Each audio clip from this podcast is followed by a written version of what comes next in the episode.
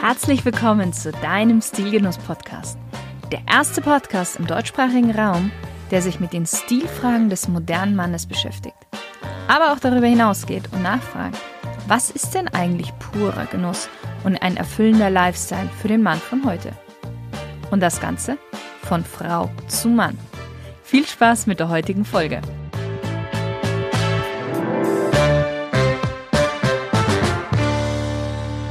Hallo, lieber Stilgenusshörer. Das vorletzte Mal haben wir über die sieben Business Must-Haves gesprochen. Ich bin mir sicher, du kannst dich noch daran erinnern. Falls du die Folge noch nicht gehört hast, dann verlinke ich sie dir gerne in die Show Notes. Und heute sprechen wir mal über die fünf goldenen Regeln im Büro. Und wieder, genauso wie das vorletzte Mal, unabhängig davon, welcher Dresscode in deiner Firma oder in deiner Branche oder in deinem Job auch gilt. Übrigens, falls gerade die eine oder andere Frau zuhört, diese Regeln gelten auch für dich.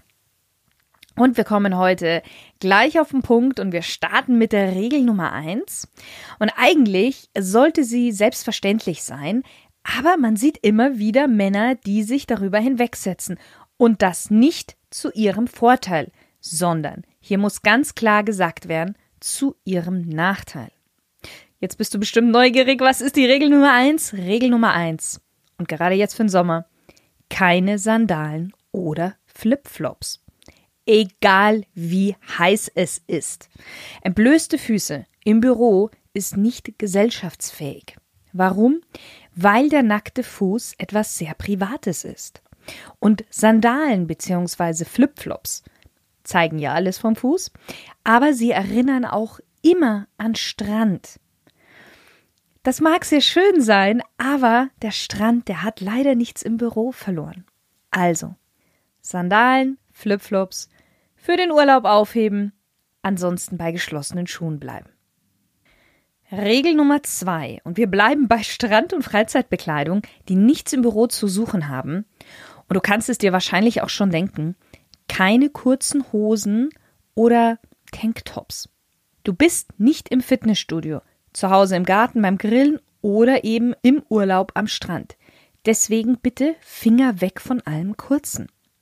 Und ja, ich bin kein Fan von Kurzarmhemden, weil das styletechnisch gesehen oft eine, ja, ich sag mal, eine Herausforderung ist. Lieber ein langes Hemd anziehen und dann die Ärmel raufkrempeln. Regel Nummer drei. Vermeide alles, was zu enges oder zu viel Preis gibt.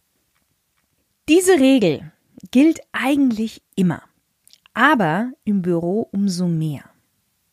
Und Regel Nummer eins und Regel Nummer zwei, also keine Sandalen oder Flipflops, keine kurzen Hosen oder Tanktops, beinhalten schon in gewisser Weise das zu viel Preisgeben. Aber auch zu eng und zu viel preisgeben sind eng miteinander verbunden. Und ich denke, diese Regeln betrifft hauptsächlich Männer, die gut und gerne trainieren und auch dementsprechend einen gut gebauten Körper haben. Hut ab, seid stolz auf euch, aber geht mit diesem Körper nicht hausieren. Zumindest im Job nicht. Denn gerade gut durchtrainierte Männer neigen ganz gerne mal dazu, sich sehr eng anliegende Kleidungsstücke anzulegen. Und damit spreche ich jetzt nicht nur irgendwie T-Shirts an, sondern auch vor allen Dingen Hemden und Hosen. Ganz ehrlich, ich persönlich, und ich weiß, dass es vielen anderen auch so geht, finde nichts Ästhetisches daran, wenn ein Hemd knalle eng am Körper klebt und jede einzelne Muskelfaser abbildet. Ein Hemd muss seinen Körper weich umspielen. Dann sieht es attraktiv aus. Und das gleiche ist bei den Hosen. Ja, Hemd und Hose müssen gut sitzen, dürfen nicht sackartig sein. Das ist immer bei Sportlern die große Gefahr, wenn die gut durchtrainiert sind, dass sie etwas suchen, was dann von, von der Schulter her passt. Und dann ist das aber meistens an der Taille zum Beispiel zu weit oder auch in deinem Hals und so weiter. Deswegen empfehle ich Sportlern immer eher zu maßgeschneiderten oder maßkonfektionierten Kleidungsstücken. Und nicht zu eng. Es ist immer schön, etwas der Vorstellungskraft zu überlassen. Ein weiterer Grund, warum ich dir zu enge Oberteile auch nicht empfehlen würde, besonders jetzt im Sommer, ist, dass wenn du schwitzt, man bei engen Oberteilen sehr schnell den Schweiß unter den Achseln sieht. Und das will keiner sehen und du willst dich natürlich auch wohlfühlen und du wirst dich dann da nicht wohlfühlen. Regel Nummer vier, und das gilt für alle diejenigen, die keine Moderedakteure sind oder Modejournalisten oder irgendwie was mit Mode so zu tun hat oder in sehr stark kreativen Branchen zu Hause sind. Und ich glaube, das trifft auf ganz viele zu. Trage keine zu auffälligen Outfits. Wenn du den Hang hast zu außergewöhnlichen Outfits, dann heb dir diese schönen Stücke fürs Wochenende auf.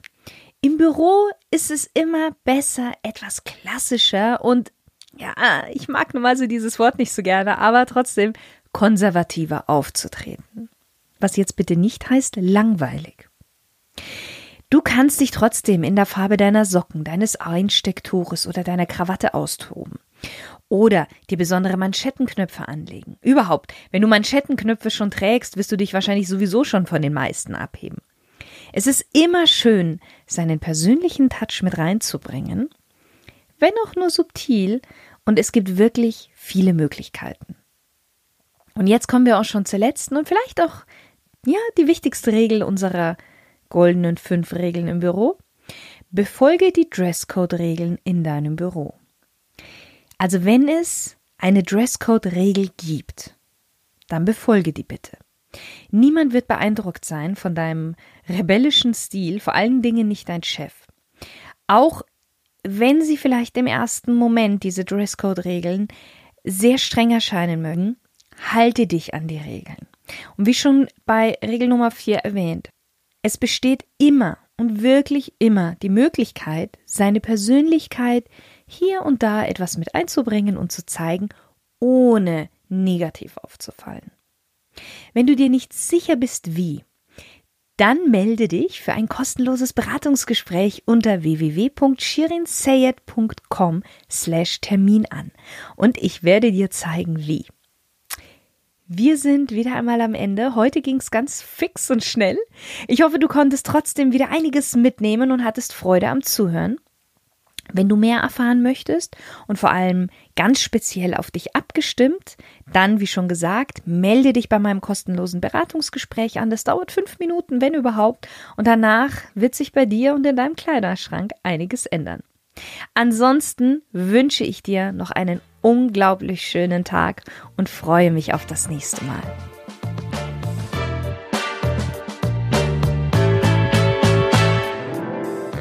Möchtest du noch mehr Tipps und Wissenswertes über einzelne Kleidungsstücke, Stil und Image erfahren?